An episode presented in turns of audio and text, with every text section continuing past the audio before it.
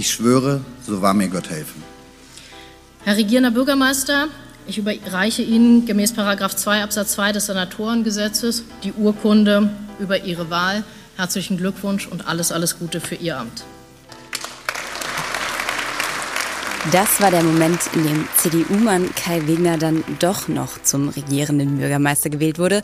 Der Weg dahin, sagen wir mal, steinig und schwer. Oder wie Wegner selbst sagt, es war eine lange Geburt. Erst im dritten Wahlgang, und das ist tatsächlich relativ ungewöhnlich, gab es für Wegner mit Ach und Krach eine ausreichende Mehrheit. Wie konnte es dazu kommen? Welche offenen Rechnungen wurden da beglichen? Was hat die AfD mit dem ganzen Durcheinander zu tun? Und was bedeutet der Fehlstart für die kommenden dreieinhalb Jahre Schwarz-Rot?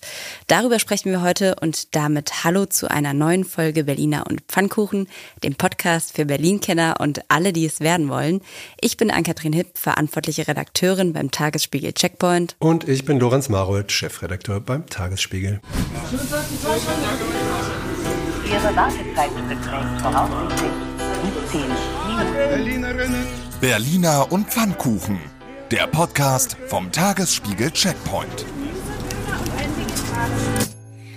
Ja, an der Stelle noch eine ganz kurze Einordnung für unsere Stammhörer und Stammhörerinnen, die jetzt vielleicht ein kleines bisschen überrascht sind. Ja, eigentlich wollten wir heute unser Kai Wegner Special senden. Wir haben ja schon es angekündigt gehabt. Wir haben in Archiven gewühlt, mit Parteifreunden und nicht so Freunden von Kai Wegner gesprochen, um zu verstehen, wer dieser Mann eigentlich ist und was er will.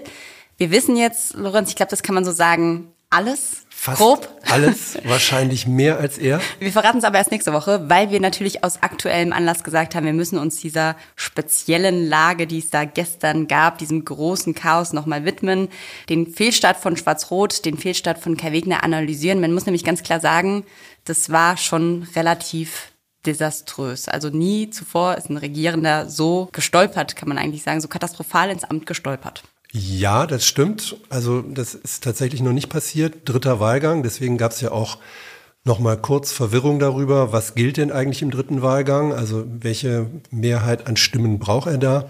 Das gab es tatsächlich noch nie. Jetzt kann man natürlich sagen, auch dramatisiert das mal nicht. So knapp ist es immer mal geworden und das ist vielleicht auch Ausdruck dessen, was da auch im Vorfeld an Unklarheiten war und auch an Ärger. Aber man muss natürlich sagen, die AfD hat am Ende doch tatsächlich noch eine Rolle gespielt und das hätten sich die CDU und die SPD wirklich ersparen können.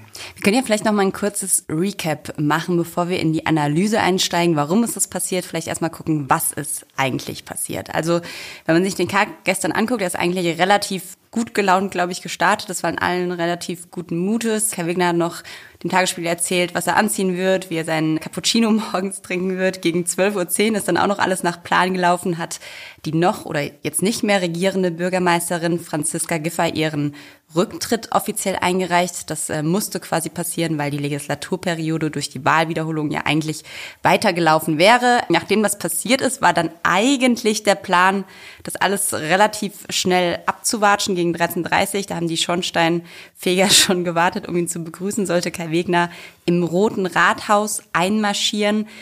Man kann aber sagen, die haben relativ lang gewartet. Ich glaube, letzten Endes, wann war er da? So gegen 17 Uhr 15 oder sowas. Also es hat wirklich lang gedauert und im Abgeordnetenhaus hat sich währenddessen so ein bisschen ein Krimi abgespielt. Kurz behind the scenes, wie sah es im Tagesspiegel aus? Wir saßen alle gebannt vor dem Computer und konnten es, glaube ich, selbst nicht so richtig glauben, was da passiert ja, ist. Ja, es kam die Einmeldung, beziehungsweise es liefen ja auch die Übertragungen noch von Alex TV. Der RBB war noch nicht äh, live. Der hat äh, ein Heimatprogramm gebracht, während sich im Abgeordnetenhaus ein Drama abspielte.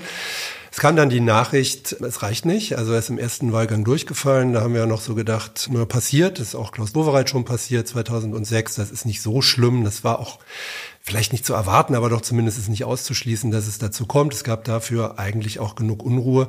Aber dann hat man sich das Ergebnis angeschaut und festgestellt, es fehlen 15 Stimmen aus den beiden Koalitionsfraktionen. Und das ist eigentlich ein Aufstand gewesen.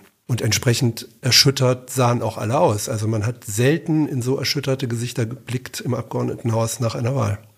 Um vielleicht einmal noch kurz dieses Zahlensammelsurium zu ordnen. Es gibt insgesamt im Berliner Abgeordnetenhaus 159 Mandate. Um in diesem ersten Wahlgang schon regierender Bürgermeister zu werden, hätte Kai Wegner mehr als die Hälfte der Stimmen letztlich hinter sich versammeln müssen. Das heißt, er hätte 80 Stimmen gebraucht und eigentlich muss man sagen, hätte das auch theoretisch in der perfekten Welt ein Selbstläufer sein können, weil CDU und SPD insgesamt 86 Mandate innehaben. Das heißt, wäre alles irgendwie super geregelt gewesen und die beiden Regierungsfraktionen hätten vollends hinter Kai Wegener gestanden, hätten sie in diesem Wahlgang schon eine Mehrheit gehabt, hatten sie aber offensichtlich nicht. Kai Wegner hat nur insgesamt 71 Ja-Stimmen erhalten. Das heißt, mindestens 15 Stimmen haben ihnen aus dem eigenen Reihen gefehlt. Ja, kalte Dusche könnte man auch dazu sagen. Und dann ging natürlich sofort die Schuldverschiebung los. Also in der CDU haben natürlich alle auf die SPD geschimpft. Die SPD hat ja in der Basisabstimmung auch nur ganz, ganz knapp sich für die Koalition ausgesprochen. Das heißt, man wusste, da gibt es viele Unzufriedene, aber die SPD hat den Spieß gleich umgedreht und hat gesagt, das waren Unzufriedene mit Kai Wegner, die es ja nun auch erkennbar gab und immer noch gibt. War die große Einheit, die man sich zuvor geschworen hatte, ist ja schon sozusagen ins Bröckeln geraten. Ja, ich meine, die Koalition ist angetreten, um die Stadt zu vereinen und schafft es nicht mal einig abzustimmen. Das war natürlich schon da in dem Moment ein ganz klarer Fehlstart. So ein kleines bisschen scheinen diese Ansagen tatsächlich dann auch ihre Wirkung entfaltet zu haben. Als es in den zweiten Wahlgang ging, hat man auf jeden Fall gesehen, dass Kai Wegner seinem Ziel ja schon ein bisschen näher gerückt ist, auch wenn er trotzdem noch an der Mehrheit gescheitert ist. Er hat da 79 Ja-Stimmen bekommen, 79 Nein-Stimmen und eine Enthaltung. Das heißt aber, in dem Moment war dann schon wieder klar, und das war, glaube ich, so ein bisschen ein kleiner Schockmoment, dass immer noch mindestens sieben Leute aus den eigenen Reihen nicht mit Ja gestimmt haben. Dann ist so ein bisschen Chaos, Anarchie, ich weiß nicht, wie man es nennen will, ausgebrochen. Auf jeden Fall Aufregung auf allen Seiten. Auf der einen Seite mussten natürlich irgendwie jetzt äh, CDU und SPD gucken, dass sie ihre Leute irgendwie noch umgemünzt bekommen und ihnen klar machen, jetzt oder nie ihr müsst jetzt für Kai Wegner stimmen, sonst ist diese Koalition tot. Auf der anderen Seite war so ein bisschen Aufregung, weil man gar nicht so richtig wusste, wie dieser dritte Wahlgang jetzt eigentlich abläuft und was es da für eine Mehrheit braucht, damit Kai Wegner am Ende tatsächlich regierender Bürgermeister von Berlin wird. Da gab es so ein paar Unstimmigkeiten, die Sitzung wurde dann mehrfach unterbrochen, es wurden diverse Anträge gestellt. Ende vom Lied war, es war klar, dass Kai Wegner mehr Ja-Stimmen als mehr Nein-Stimmen in diesem dritten Wahlgang braucht. Nach einem langen Hin und Her gab es dann tatsächlich diese dritte Wahl und diesen dritten Wahlgang. Und das Ergebnis hat Parlamentspräsidentin Cornelia Seibelt verkündet und das klang so. So, dann können wir die Sitzung fortsetzen und ich möchte das Wahlergebnis bekannt geben. Wahl des regierenden Bürgermeisters von Berlin. Abgegebene Stimmen 159.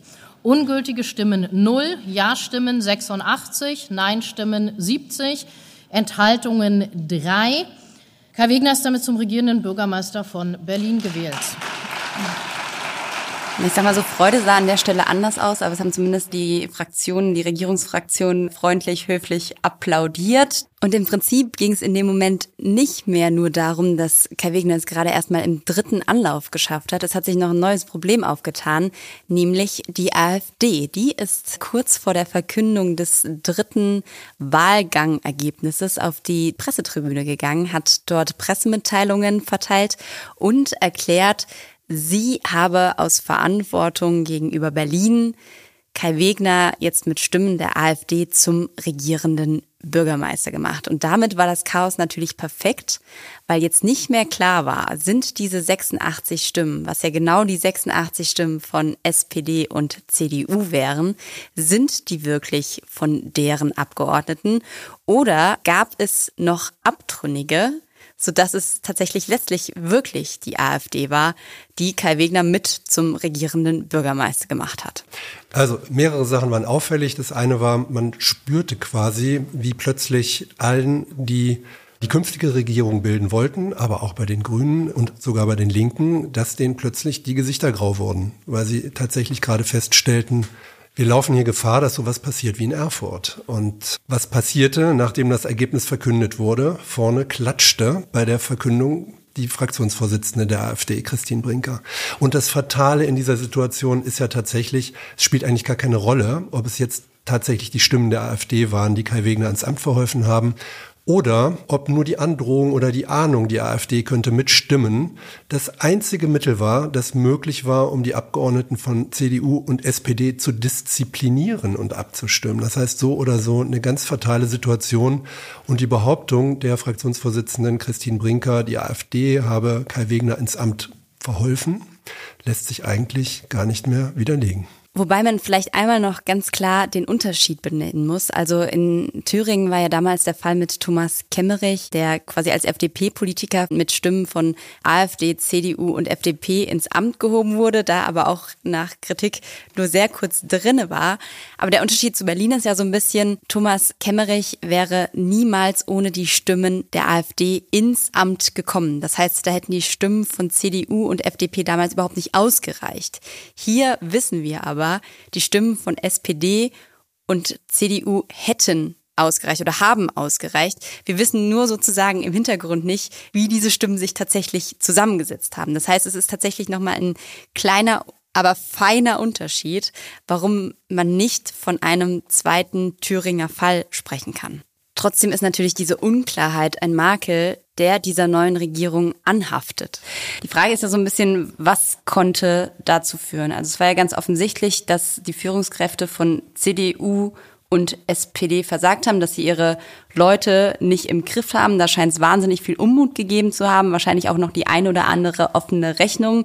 Das müssen wir jetzt vielleicht einmal kurz analysieren. Und an dem Punkt würden wir gerne einmal, oder vielleicht fangen wir mit der SPD an und hören uns den Fraktionsvorsitzenden Raed Saleh an. Äh, Raed Saleh, Fraktionsvorsitzender und SPD-Chef, muss man auch dazu sagen, hat gestern dem RBB-Kollegen Sebastian Schöbel ein Interview in der Abendschau gegeben. Ähm, die haben auf den ja, Gängen im Abgeordnetenhaus miteinander gesprochen. Gut fünf Minuten hat das Gespräch gedauert und ich glaube, man kann so viel sagen, der wesentliche Punkt, den hat Raed Saleh versucht, sehr, sehr häufig rüberzubringen. Wir haben das mal für euch zusammengeschnitten. ist Es alles so gesagt worden. Wir haben da nichts aus Versehen gedoppelt. Wir haben intensive Beratungen gehabt, sowohl bei der CDU als auch bei der SPD.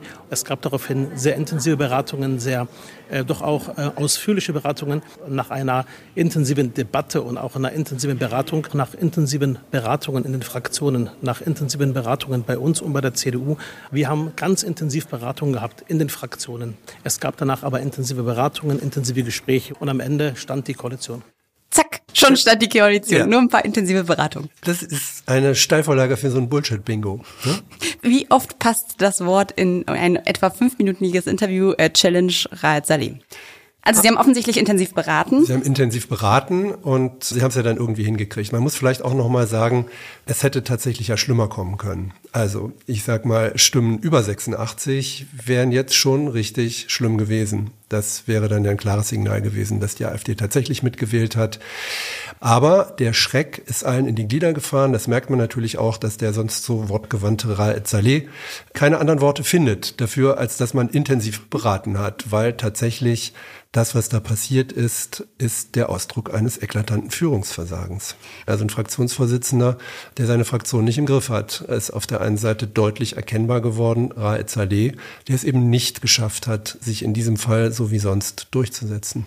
Ja, du hast, glaube ich, vorhin gesagt, es ist quasi nicht nur ein Misstrauensvotum gegen Kai Wegner als regierenden Bürgermeister gewesen, sondern letztlich auch ein Misstrauensvotum gegen Raed Saleh und Franziska Giffey, die, das haben wir jetzt schon über Jahre beobachten können, versuchen da irgendwie einen Kurs in ihrer SPD zu fahren, der, sage ich mal, die Freunde mitnimmt und eint und eigentlich die anderen so ein bisschen auskristallisiert. Also dieses Einende hat da nicht wirklich eine große Rolle gespielt und das ist jetzt das, womit sie so ein bisschen, hat man den Eindruck, zu kämpfen haben. Ja. Zu, zu kämpfen und, haben. Ähm, es gibt eigentlich zwei Gründe dafür, warum es jetzt so ist, wie es ist in der SPD. Der eine Grund ist, dass die Niederlagen, die die Partei in Reihe eingefahren hat, nie wirklich aufgearbeitet wurden, weil man sich immer wieder in eine neue Koalition retten konnte und sich das damit schön geredet hat. Und wenn man sich die Ergebnisse anschaut, mehrere Male hintereinander haben wir schreiben dürfen müssen können, dass die SPD das schlechteste Wahlergebnis seit 45 eingefahren hat. Und zuletzt mit Franziska Giffey als Spitzenkandidatin. Zuletzt ja. mit Franziska Giffey. Und das hat aber nie dazu geführt, dass die SPD selbstkritisch mit sich umgegangen ist, um mal zu versuchen zu klären, woran liegt das eigentlich. Und der andere Grund,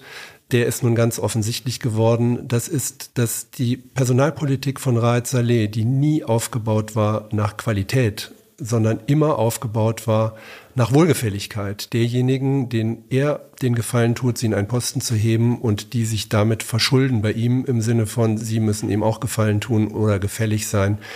Dieses System ist jetzt an sein Ende gekommen. Lass uns die beiden Punkte nochmal auseinanderdröseln. Also einmal dieses, ich nenne es mal Null Selbstkritik. Also wir haben das ja an mehreren Punkten immer wieder gesehen, äh, sei es Franziska Giffey, die nach der Wahl gesagt hat, Berlin braucht mich jetzt oder auch jetzt nach dem Mitgliederentscheid.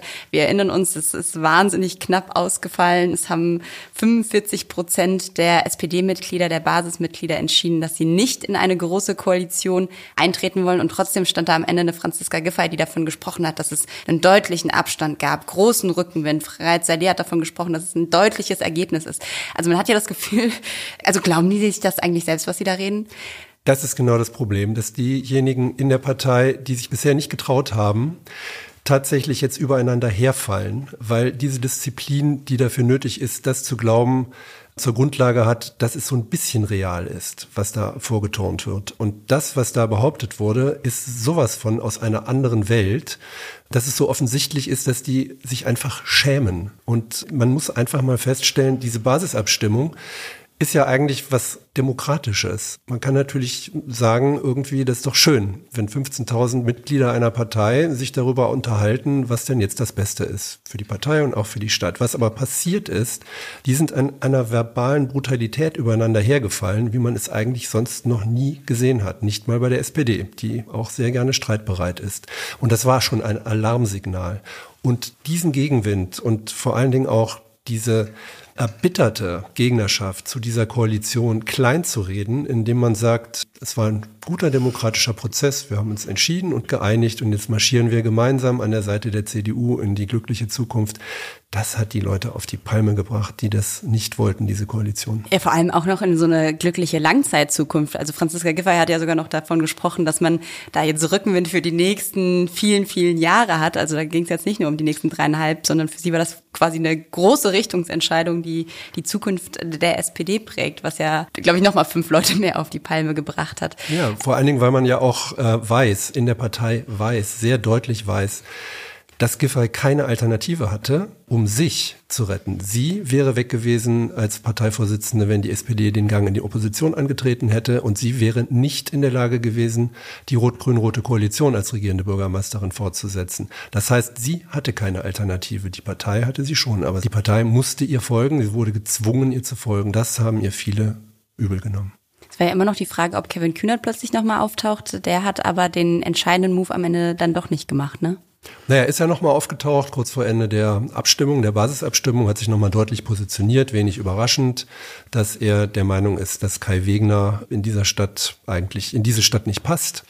Ob Kevin Kühnert jetzt schon bereit wäre zu springen, um erstmal den Vorsitz der Partei anzustreben, bin ich noch ein bisschen im Zweifel, aber die Situation ist inzwischen so desaströs, dass man sich das vorstellen kann und wahrscheinlich wird diese Diskussion auf die SPD zukommen. Und wenn wir ehrlich sind, muss das personelle Konsequenzen haben und immer mehr in der SPD sind sich eigentlich auch einig, dass es nicht reicht, 2024 einfach neu zu wählen und es auch nicht reicht, einfach nur Franziska Giffey abzuservieren. Genau, 2024 stehen ja sozusagen die regulären Wahlen des Landesvorstands an, gibt jetzt schon den nächsten Parteitag im Mai, offiziell will da keiner zurücktreten, aber genau, das wird wahrscheinlich nochmal spannend. Wie geht es weiter mit der Europäischen Union? Präsidentschaftswahlen in den USA, EU-Parlamentswahlen, geopolitische Krisen und wirtschaftliche Schwierigkeiten. Wir suchen Lösungen für diese Herausforderungen. Am 19. und 20. März auf der digitalen Europakonferenz von Handelsblatt, Die Zeit, Tagesspiegel und Wirtschaftswoche. Über die Zukunft Europas sprechen wir mit Bundeskanzler Olaf Scholz, Wirtschaftsminister Robert Habeck und vielen mehr. Kostenlose Anmeldung unter europe20xx.de. Wenn wir uns nochmal die zweite Sache angucken, nämlich dieses Postengeschacher von Raed Saleh. Du bist jetzt schon relativ lange hier im Tagesspiegel in Berlin. Das zieht sich ja tatsächlich, das ist ja ein Geschacher, was sich nicht jetzt erst in den letzten Jahren so entwickelt hat, sondern dieser Mann zieht die Strippen in der SPD schon eine ganze Weile. Ja, Raad Saleh ist seit 2011 Fraktionsvorsitzender der SPD im Abgeordnetenhaus. Und um das vielleicht mal einzuordnen, das ist jetzt nicht so, dass er der Einzige ist, der das so macht, der in der Politik seine Macht so erringt und ähm, auch festigt. Das machen eigentlich fast alle, die in der Politik Machtposten erlangen. Das braucht man in der Politik. Die Frage ist nur, wie man das macht und mit welchem Ziel man das macht. Wenn es nur das Ziel ist, die eigene Macht abzusichern, führt das eben dazu, dass man eigentlich nur Menschen auf hohe und höchste Posten hieft, die einem selbst einen Gefallen tun. Die Politik, die Sachpolitik spielt dann gar keine oder nur eine untergeordnete Rolle. Und das war schon sehr, sehr eklatant 2021 äh, bei der Regierungsbildung. Da wurden also die Posten so hin und her geschoben, dass Raed Saleh seine Machtposition festigen konnte, und zwar in einer Situation, in der sie ja angegriffen war. Und das führt natürlich auf Dauer dazu, wenn man gar nicht auf die Qualität achtet, sondern nur, wer kann mir helfen, meine Macht zu sichern, dass man ein überdurchschnittliches Mittelmaß produziert an äh, Politik. Und natürlich gibt es Ausnahmen und gab es auch Ausnahmen. Es gibt auch wirklich gute und Spitzenleute, die auch in der Berliner SPD ja ihren Job gemacht haben. Aber das Entscheidende ist, auf Dauer wird die Qualität der Politik immer schlechter dadurch.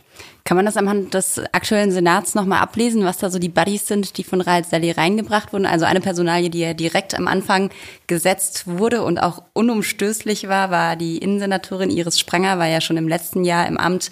Es hieß ja zwischenzeitlich mal, dass Franziska Giffey da eventuell geliebäugelt hat. Da hat wohl Raed Saleh die Tür direkt zugeschmissen und gesagt, no way, äh, meine Frau bleibt an dieser Stelle. Also nicht seine Ehefrau, sondern seine Politfrau, um jetzt nicht Missverständnisse aufzumachen.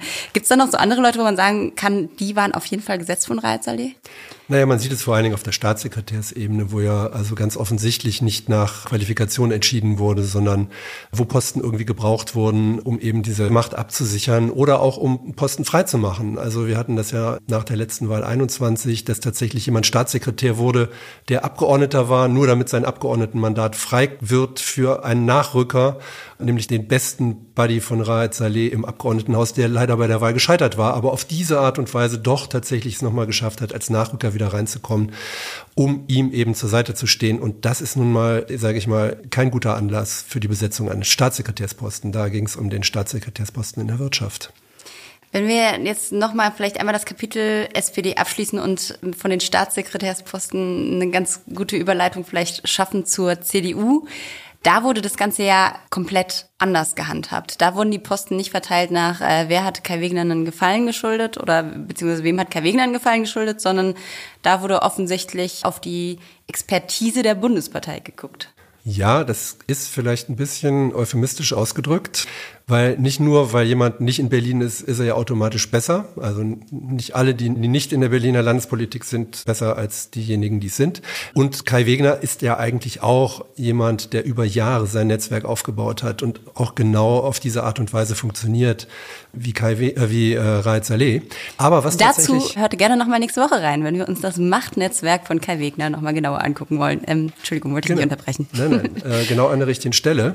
Aber, und das ist eben das Auffällige, dass die Besetzung der Senatsposten und der Staatssekretärsposten auf eine Art und Weise divers ist, dass man eben nicht davon sprechen kann, dass hier diejenigen belohnt wurden, die über Jahre treu waren, sondern dass hier geschaut wurde, wer kann uns an welchem Posten am besten politisch inhaltlich weiterhelfen. Und das ist natürlich ein eklatanter Unterschied. Das sieht man im Personaltableau im Vergleich zwischen CDU und SPD. Und wie kommt das zustande? Das kommt tatsächlich dadurch zustande, dass die Berliner CDU die Bundes-CDU gebeten hat, äh, Vorschläge zu machen, wer für diese Posten auch noch in Frage kommt. Das heißt, dass man ganz bewusst rausgegangen ist aus dem klassischen Berliner Sumpf, wo sich jeder und alle kennen und gefragt hat, wer ist denn noch qualifiziert. Das ist ja wahnsinnig interessant natürlich auch vor dem Hintergrund, dass man ja eigentlich das Gefühl hat, dass Kai Wegner mit der Bundes-CDU jetzt nicht so wahnsinnig dicke ist. Also er und Mario Chaya, der Generalsekretär, ich weiß nicht, ob man es Kriegsfuß nennen will, aber sie sind sich auf jeden Fall nicht wahnsinnig grün schon über Jahre hinweg. Mit Friedrich Merz hatten wir die Situation, dass äh, nicht so ganz klar war, ob er jetzt eigentlich mit Kai Wegner einen Wahlkampfauftritt machen wird oder nicht. Also da muss sich ja auch Kai Wegner wahrscheinlich wahnsinnig überwunden haben, das zu machen. Naja. War das denn die Idee von Kai Wegner? Wahrscheinlich nicht. Also Kai Wegner hat starke Leute an seiner Seite. Er mhm. hat einen Generalsekretär, mit Stefan Evers, äh, der sehr strategisch denkt, im Gegensatz zu Kai Wegner, und der solche Sachen bedenkt. Und eine Partei ist nicht immer nur eine Person, das ist völlig klar. Da gibt es auch verschiedene Menschen, die unterschiedlich gute Kontakte haben. Und natürlich hat die Bundes-CDU jetzt, da die Entscheidung gefallen ist, ob sie nun Wegner dort mögen oder nicht, spielt jetzt gar keine Rolle mehr, sondern jetzt geht es darum, dass die CDU in Berlin erfolgreich ist. Und da ist natürlich völlig klar, dass es Unterstützung gibt in dieser Form. Und wenn man sich die Personalien anschaut, wenn man sich anschaut beispielsweise, wer die neue Justizsenatorin ist, die noch nicht vor allzu langer Zeit Vizepräsidentin des Bundesverfassungsschutzes geworden ist, da muss man ja erstmal drauf kommen vor allen Dingen auch, dass sie dann tatsächlich nach Berlin wechseln würde. Aber auch auf Staatssekretärsebene gibt es jede Menge interessante Personalien von Menschen, die im Berliner Dunstkreis bisher noch überhaupt keine Rolle gespielt haben. Und die Hoffnung, die sich damit verbindet, ist, dass mindestens ein bisschen frischer Wind reinkommt. Ja, ich glaube, heute war, hatten wir ja auch noch exklusiv im Checkpoint die Meldung der die Chief Digital Officerin, sagt man dann Officerin, weiß ich nicht. Äh, Martina Clement ist ja auch eine Personalie, die vorher Juristin im Bundesministerium für Verkehr und Digitalisierung war. Das heißt, auch da hat man sich wieder externe Aspekt Expertise reingeholt und vor allem Leute, die eben schon auch in Verantwortung waren, die die, die Verwaltungen, die die Apparate irgendwie kennen, was ja in Berlin allein deshalb, weil es einfach keine lange Zeit keine Regierung der CDU gab, einfach fehlt. Genau. Sozusagen. Kai Wegner hat gar keine Regierungserfahrung. Das ist ein Nachteil, den er wettmachen muss. Und man muss auch sagen, der hat ja diese Posten an sich selbst rangezogen. Also das ist in der Senatskanzlei ressortiert das, die Digitalisierung, Digitalisierung und Verwaltungsreform. Und auch die Verwaltungsreform. Und es ist eigentlich völlig klar, dass er dafür Leute braucht, die auch eine Expertise reinbringen, die nicht davon bestimmt ist, dass man von vornherein weiß, was alles nicht geht, sondern dass man einfach mal sagt, was man bräuchte. Trotzdem gab es ja auch in Reihen der CDU, und jetzt kommen wir wieder quasi zur Abstimmung, Leute, die offensichtlich gegen Wegner gestimmt haben. Er hat das selbst ja auch nochmal gesagt im Interview.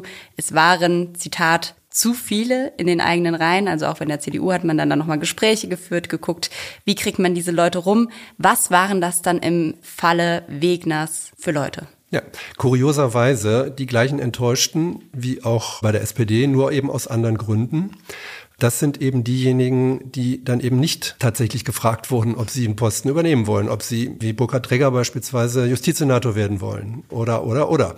Das sind Enttäuschte und die haben ihre Enttäuschung ganz deutlich Luft gemacht. Das haben sie vorher gesagt. Also da gab es etliche, die gesagt haben, dass sie enttäuscht sind. Ob das diejenigen sind, die jetzt dagegen gestimmt haben, sei mal ganz dahingestellt, gegen Wegner gestimmt haben. Aber die gab's. Und das muss man sagen, war ein Fehler von Wegner. Das hat er nicht gemerkt, wie groß die Enttäuschung da war. Und da hätte er sich mehr kümmern müssen. Er hätte die mehr einbinden müssen, hätte mehr erklären müssen. Vielleicht so ein bisschen wie so ein Bundestrainer, der im Spieler, der denkt, dass er mit zur WM fahren darf, sagen muss, dass er nicht mitfährt und warum es so ist. Und das hat Wegner offensichtlich nicht getan. Und die Quittung hat er jetzt bekommen dafür. Wobei Wegner ja ganz oft immer als der dargestellt wurde, der die CDU Berlin, nachdem sie über Jahre hin zerstritten und ein kompletter, ja, jeder gegen jeden Haufen war, dass er die eigentlich ja geeint haben soll. Das gibt es ja nicht. Also Parteien werden ja nicht geeint, sondern es werden aufmüpfige Teile der Partei mundtot gemacht, auf welche Weise auch immer. Und das früher oder später bricht sich sowas eben auch Bahn. Und natürlich hat Kai Wegner auf dem Weg nach oben auch jede Menge Menschen vor den Kopf gestoßen, zwangsläufig. Und das ist deren Stunde gewesen. Auch dazu nächste Woche noch mal mehr. Wenn wir jetzt äh, darauf blicken, was bedeutet dieses ganze Hin und Her oder auch diese Zerrissenheit innerhalb der Parteien für Berlin? Was bedeutet eine Zerrissenheit innerhalb dieser beiden Parteien, wenn man guckt, dass sie, wie du hast vorhin auch schon gesagt, eigentlich ja diese gesamte Stadt einwollen? Das ist das große Versprechen äh, und drunter machen sie es nicht. Dazu hat Kai Wegner selbst gestern noch mal was im RBB Spezial gesagt. Da hören wir jetzt einmal rein. Ich sag mal so, er ist optimistisch. Ich bin mir ganz sicher, dass das einfacher läuft. Jetzt gehen wir in die Themen. Wir haben einen tollen Koalitionsvertrag. Und daran arbeiten wir jetzt, dass wir die Berlinerinnen und Berliner für die Menschen in dieser Stadt Politik machen, das Leben tagtäglich ein bisschen besser machen, dass die Stadt funktioniert, dass die Stadt noch lebenswerter, sicherer und bezahlbarer wird. Und dafür arbeiten wir jetzt auf, haben wir uns verständigt. Und da habe ich gar keine Sorgen, dass da irgendwas schiefgehen könnte. Das Beste für Berlin. Kommt's Gar noch? keine Sorgen. Gar keine Sorgen. Tja. Naja, ich glaube, das ist das Ausgangsproblem. Also das Beste für Berlin zu versprechen im Koalitionsvertrag und dann einen so schlechten Start hinzulegen, da ist die Fallhöhe einfach Hybris. Es ist einfach das Drittbeste für Berlin jetzt quasi. Auch okay, aber das Drittbeste. Also sagen wir mal so, Berlin hat Besseres verdient als das, was da jetzt losgerollt ist. Ob da noch was draus wird, wollen wir mal sehen. Also ich meine, man muss ja nicht nur defetistisch sein und sagen, der Staat war schlecht, der Rest wird's erst recht. Aber es gibt natürlich deutlich mehr Fragezeichen hinter diesem Senat, als es vorher gab, weil die Befürchtung natürlich ist, dass denen so der Schreck in die Glieder gekrochen ist, dass der Mut einfach auch fehlt, Dinge zu tun, von denen man weiß, die sind konfliktreich, weil jedes Mal wieder Abstimmungsniederlagen drohen können. Das ist eine Ausgangsposition, die jedenfalls das Gegenteil von dem ist, was Berlin eigentlich im Moment braucht. Berlin bräuchte jetzt eine Regierung, die stark und selbstbewusst ist und sich eben auch sicher sein kann, dass ihr Selbstbewusstsein nicht auf Überheblichkeit gründet, sondern tatsächlich eben auf der Erkenntnis, dass man gemeinsam etwas erreichen will, da gibt's jetzt erhebliche Zweifel dran, aber das wäre eigentlich genau das, was Berlin jetzt braucht, weil die Dinge, die als Voraussetzung für alles das, was Wegner eben auch genannt hat, das ein bisschen besser funktionieren. Man hätte es gerne, dass es also sehr viel besser funktioniert und auch ein bisschen sehr viel schneller geht. Das wurde ja auch versprochen, wieder mal versprochen. Und das ist auch die Erwartungshaltung der Menschen in der Stadt, die den Wechsel gewählt haben, dass sie gesagt haben, wir wollen es anders, wir wollen endlich mal, dass die Versprechen eingelöst werden. Dafür braucht es aber eben eine kräftige Regierung, die sich auch über Beharrungskräfte, über Widerstände hinweg setzt. Und da muss man leider jetzt große Zweifel daran haben, dass die Kraft erreicht. Ja, und vor allem muss man sich wahrscheinlich selbst erstmal aus dieser Grabesstimmung, die da aktuell auf beiden Parteien mutmaßlich herrschen wird, irgendwie rausholen. Also die Frage, wenn man sich gestern das Foto angeguckt hat, was die neuen Senatorinnen und Senatoren in einer Riege gezeigt hat, normal ist das der Moment, wo die Regierung irgendwie am Ende dasteht und sagt, yay, wir packen es jetzt an und man hatte so ein bisschen das Gefühl, da steht jemand irgendwie mit Pistole hinter der Kamera und sagt, jetzt bitte lächeln, das ist super wichtig und alle haben irgendwie verkrampft ihre Münder hochgezogen. Also wahrscheinlich wahrscheinlich, bevor man sich überhaupt jetzt mal irgendwelchen Aufgaben widmen kann, wird es doch jetzt erstmal in den kommenden, weiß ich nicht, paar Wochen Seelsorge und interne Aufarbeitungsarbeit geben, um da überhaupt das Gefühl zu haben, wir machen jetzt auch irgendwas gemeinschaftlich. Ja. Und das ist ja eigentlich das Schlimme daran, dass die eigenen Leute den diesen Moment geraubt haben. Das muss man ja schon mal auch sagen. Das ist schon was Besonderes. Es ist auch was Besonderes für jemanden wie Kai Wegner, dem es eben nicht in die Wiege gelegt war, dass er eine große Karriere als Politiker macht oder überhaupt eine große Karriere macht. Das ist für den einer der wichtigsten Tage seines Lebens wahrscheinlich, wahrscheinlich der gewesen. wichtigste oder Tag der in seinem Leben. Tag, der bisher jedenfalls wahrscheinlich wichtigste Tag in seinem Leben. Jedenfalls was Politik betrifft. Und das haben ihm die eigenen Leute und der Koalitionspartner gründlichst versaut. Wenn man sich das anschaut, bei der Vereidigung, das war ja wirklich wie bei einer Beerdigung, die Stimmung. Und die Parlamentspräsidentin, der war das Gesicht eingefallen, als sie gemerkt hat, was das für eine Situation ist. Das war nicht schön. Und auch bei der eigentlich als Feier geplanten Zusammenkunft gestern Abend in einem italienischen Restaurant am Potsdamer Platz hat man das gemerkt. Die, die CDU waren, hat sich da getroffen, ne? Hat sich ja. die CDU getroffen. Die einen waren erschrocken, die anderen waren erleichtert, dass es gerade noch geklappt hat, aber eine fröhliche Feier sieht anders aus und Kai Wegner ist auch relativ spät erst dazugestoßen, nach seinen Senatorinnen und Senatoren.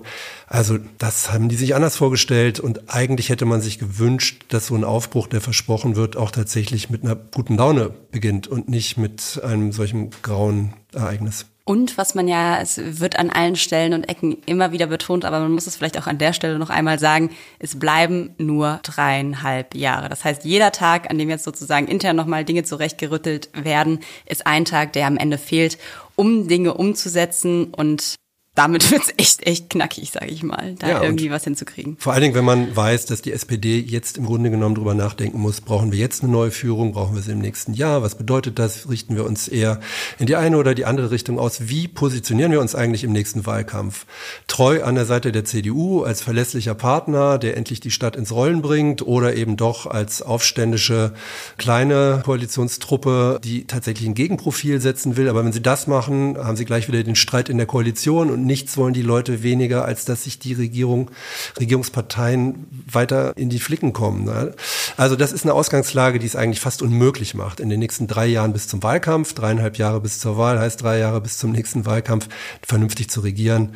Da muss man leider sagen, das sind äußerst schlechte Voraussetzungen. Ist da gestern Abend der ein oder andere CDUler ins Bett gegangen und hat nochmal von den Grünen geträumt?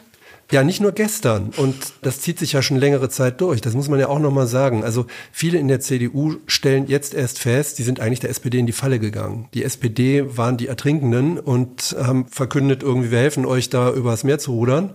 Tatsächlich klammern die sich jetzt alle irgendwie an das Rettungsboot für sie, nämlich die CDU, und wackeln an dem Ding und helfen nicht wirklich. So. Die Grünen wären auch nicht leicht gewesen als Koalitionspartner. Das ist ja völlig klar. Aber da wäre das Profil von Anfang an ein anderes gewesen. Und viele in der CDU hätten viel lieber mit den Grünen regiert, sahen sich aber durch diesen Move von Raed Saleh, der also noch während der laufenden Sondierungen verkündet hat, wir sind entschlossen, wir wollen mit der CDU regieren, hat er ja die CDU in eine unmögliche Situation gebracht. Da zu sagen, nein, wollen wir nicht, und zwar spontan, wäre ja unmöglich gewesen. Also das ist schon nochmal ein Meisterwerk von Saleh gewesen. Vielleicht war es sein letztes großes. Das ist ihm noch gelungen, aber ob das tatsächlich erfolgreich ist, ich, wie gesagt, bin da sehr skeptisch. Wenn du jetzt eine Prognose stellen müsstest, Wahlen in dreieinhalb Jahren, wer wird denn da regierender Bürgermeister in Berlin? Oder regierende Bürgermeisterin gibt's auch. Mhm. Müssen wir halt die Palette wieder austauschen am Rathaus. Also es ist wirklich schwer, das zu prognostizieren. Aber es ist nicht auszuschließen, dass bei dem Durcheinander, das in der SPD herrscht, Kai Wegner deutlich länger regiert, als sich das wahrscheinlich er selber vorgestellt hat. Das ist doch mal ein interessantes Schlusswort, über das sich wahrscheinlich vor allem Kai Wegner freuen wird an der Stelle. Ob er sich nächste Woche noch Ob freuen wird, Woche ist die andere Frage. Wenn wir in einem dreiteiligen Podcast nächste Woche uns mal ganz genau anschauen, wer ist denn das eigentlich, der uns da jetzt die nächsten mindestens drei Jahre regiert. Genau. Freut euch auf jeden Fall drauf, schaltet wieder ein und bis dahin hinterlasst uns gerne Kommentare oder Bewertungen bei Spotify, Apple Podcasts oder eurem Anbieter des Vertrauens. Das war Berliner und Pfannkuchen. Wir sagen an dieser Stelle Tschüss. Bis nächste Woche. Tschüss. Die Redaktion hatten Jessica Gummersbach und Sabine Schmidt, Aufnahmeleitung Nora Weiler, Produktion Benjamin Ritter, der Apparat, Musik Anke Möhre. Bis bald. Hallo, ich bin Lorenz Marold, Chefredakteur beim Tagesspiegel. Wenn Ihnen unser Podcast gefällt, testen Sie doch gerne auch mal unser E-Paper oder unser Digital-Abo mit allen Inhalten von tagesspiegel.de. Wir sind rund um die Uhr für Sie da damit Sie wissen, was wirklich wichtig ist. In Berlin, in Deutschland und international. Sie können unser Angebot jetzt gratis testen unter tagesspiegel.de slash probieren. Der Tagesspiegel aus der Welt, aus der Weltstadt. Wie geht es weiter mit der Europäischen Union? Präsidentschaftswahlen in den USA, EU-Parlamentswahlen, geopolitische Krisen und wirtschaftliche Schwierigkeiten. Wir suchen Lösungen für diese Herausforderungen. Am 19. und 20. März auf der digitalen Europakonferenz von Handelsblatt, Die Zeit, Tagesspiegel und Wirtschaftswoche. Über die Zukunft Europas sprechen wir mit Bundeskanzler Olaf Scholz, Wirtschaftsminister Robert Habeck und vielen mehr. Kostenlose Anmeldung unter europe20xx.de.